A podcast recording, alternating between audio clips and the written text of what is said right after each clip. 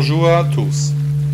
Bienvenue sur le Bouddha Blog français, votre émission sur le bouddhisme. La méditation et l'aide à la vie. Il y a longtemps, j'étais un moine bouddhiste.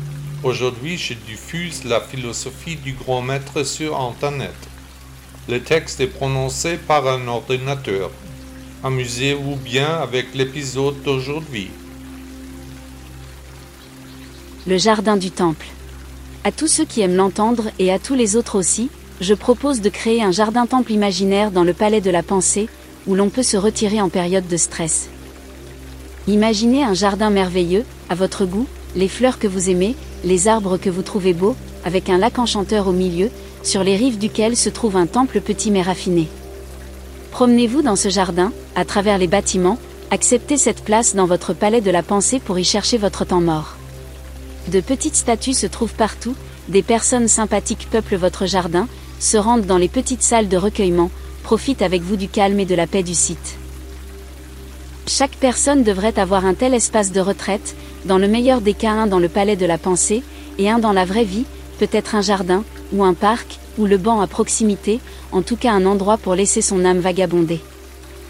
Si vous créez le jardin de votre temple à l'intérieur de vous, vous ne devez pas terminer l'installation en une fois, mais vous laissez tout le temps nécessaire. Chaque fois que vous voulez vous retirer, bricolez simplement votre installation, embellissez le jardin, construisez de nouvelles maisons, pagodes et statues pour vous créer une oasis de paix. N'oubliez pas que le palais de la pensée est le jardin du temple et que les pensées sont les graines. Selon que vous les contrôliez ou non, elles deviendront des fleurs ou des mauvaises herbes. Les mauvaises herbes pourraient être comparées aux conversations inutiles et interminables que l'ego entretient avec nous à longueur de journée.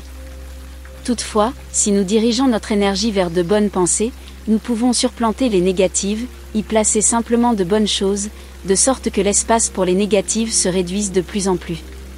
La haine, la cupidité et l'aveuglement sont ainsi facilement remplacés au fil du temps, le bien dans l'homme prend de plus en plus d'importance.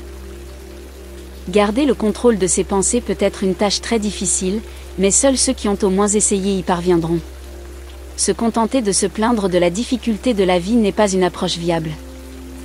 Celui qui consacre régulièrement du temps et de l'énergie au jardin du temple imaginaire, dans son palais de l'esprit constatera qu'il se rapproche de plus en plus de la pureté de l'enseignement bouddhiste. Faites l'effort de vous demander à quoi pourrait ressembler votre jardin de temple Moderne ou classique, aux couleurs éclatantes, ou plutôt posé Au bord d'un lac ou dans les montagnes Le chemin est le but. Qu'est-ce que le monde?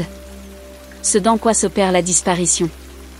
Bouddha, nom d'honneur de Siddhartha Gautama, 560 à 480 avant l'an 0.